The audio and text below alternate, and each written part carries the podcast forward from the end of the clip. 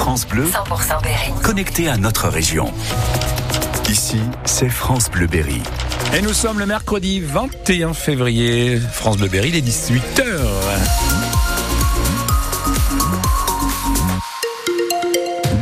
Sur France Bleu Berry, le journal est présenté par Selma Rich. Bonsoir Selma. Bonsoir Luc, bonsoir à tous. La météo euh, gris, puis gris, puis gris. Et voilà, c'est du gris encore avec de la pluie attendue euh, pour ce soir et des rafales de vin, de vent, pas de vin mais de, De vent, vin. jusqu'à 65 km heure. On voit ça à la fin du journal.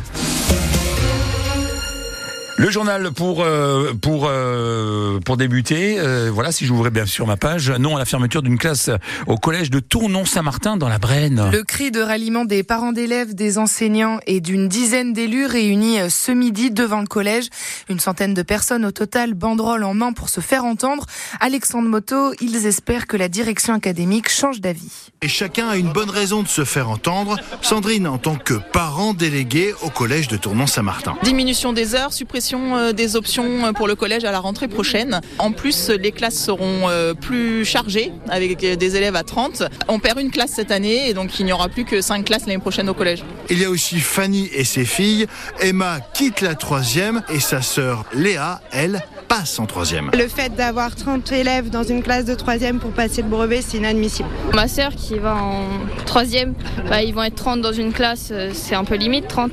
Que là on est 15 et il n'y a pas beaucoup de monde et c'est bien. On sera 30, mais j'ai pas envie. Enfin, les collégiens de Jean Rostand viennent des communes alentours comme Linger, Néon. Patrick Houssin, le maire de Lureuil, est venu en voisin pour dire son incompréhension. Au moment où le DAZEN euh, veut mettre en place des territoires éducatifs ruraux pour, nous dit-il, apporter un mieux-être aux élèves, et sa première action, c'est de retirer des moyens aux collèges et aux écoles. Donc on ne comprend pas trop. La mesure définitive n'est pas encore prise. Nous espérons qu'on sera entendu pour qu'il revienne sur sa menace de, de retirer des moyens sur le collège. Tous ensemble, ils espèrent se faire entendre avant la version définitive de la carte scolaire. Ce sera à la rentrée des vacances de février.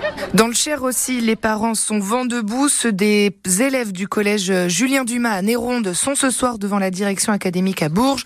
Ils s'opposent eux aussi à la suppression de deux classes dans l'établissement.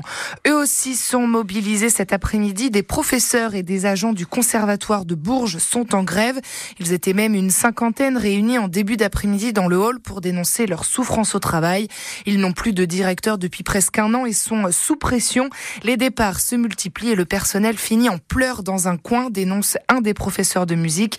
Témoignage à retrouver sur francebleu.fr. Un automobiliste est rentré à pied ce matin et sans son permis de conduire. Les policiers de l'Indre l'ont arrêté à hauteur de Coin, au nord de Châteauroux. Âgé de 56 ans, il conduisait à 144 km heure sur une route limitée à 80. Un impressionnant accident cet après-midi sur l'Avin, dans l'Indre. Vers 13h, une voiture est partie en tonneau alors qu'elle accédait à l'aire des avionneurs au niveau de Coin, en direction de Châteauroux.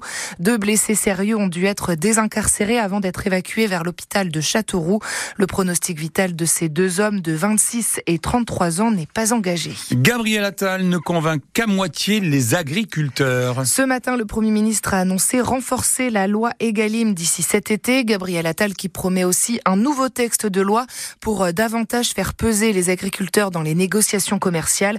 Des avancées, reconnaît le secrétaire général des jeunes agriculteurs, Pierre Corel. Moi, je salue plutôt euh, la prise de parole. Il y a deux, trois choses qui sont quand même sur la table et qui vont plutôt dans le bon sens. Alors oui, ça va pas suffisamment vite, mais euh, voilà, je pense notamment à, des choses euh, qui sont euh, des combats forts pour jeunes agriculteurs sur les mesures euh, GNR, sur les mesures MHE, euh, sur les mesures PAC, qui représentent de l'argent concrètement pour les agriculteurs. Ça avance et, euh, ça avance bien puisque voilà, les premiers versements arrivent dans les cours de ferme. On avait besoin d'éléments concrets et financiers. Hein, voilà, pour se parler très franchement, c'est c'est ça aussi.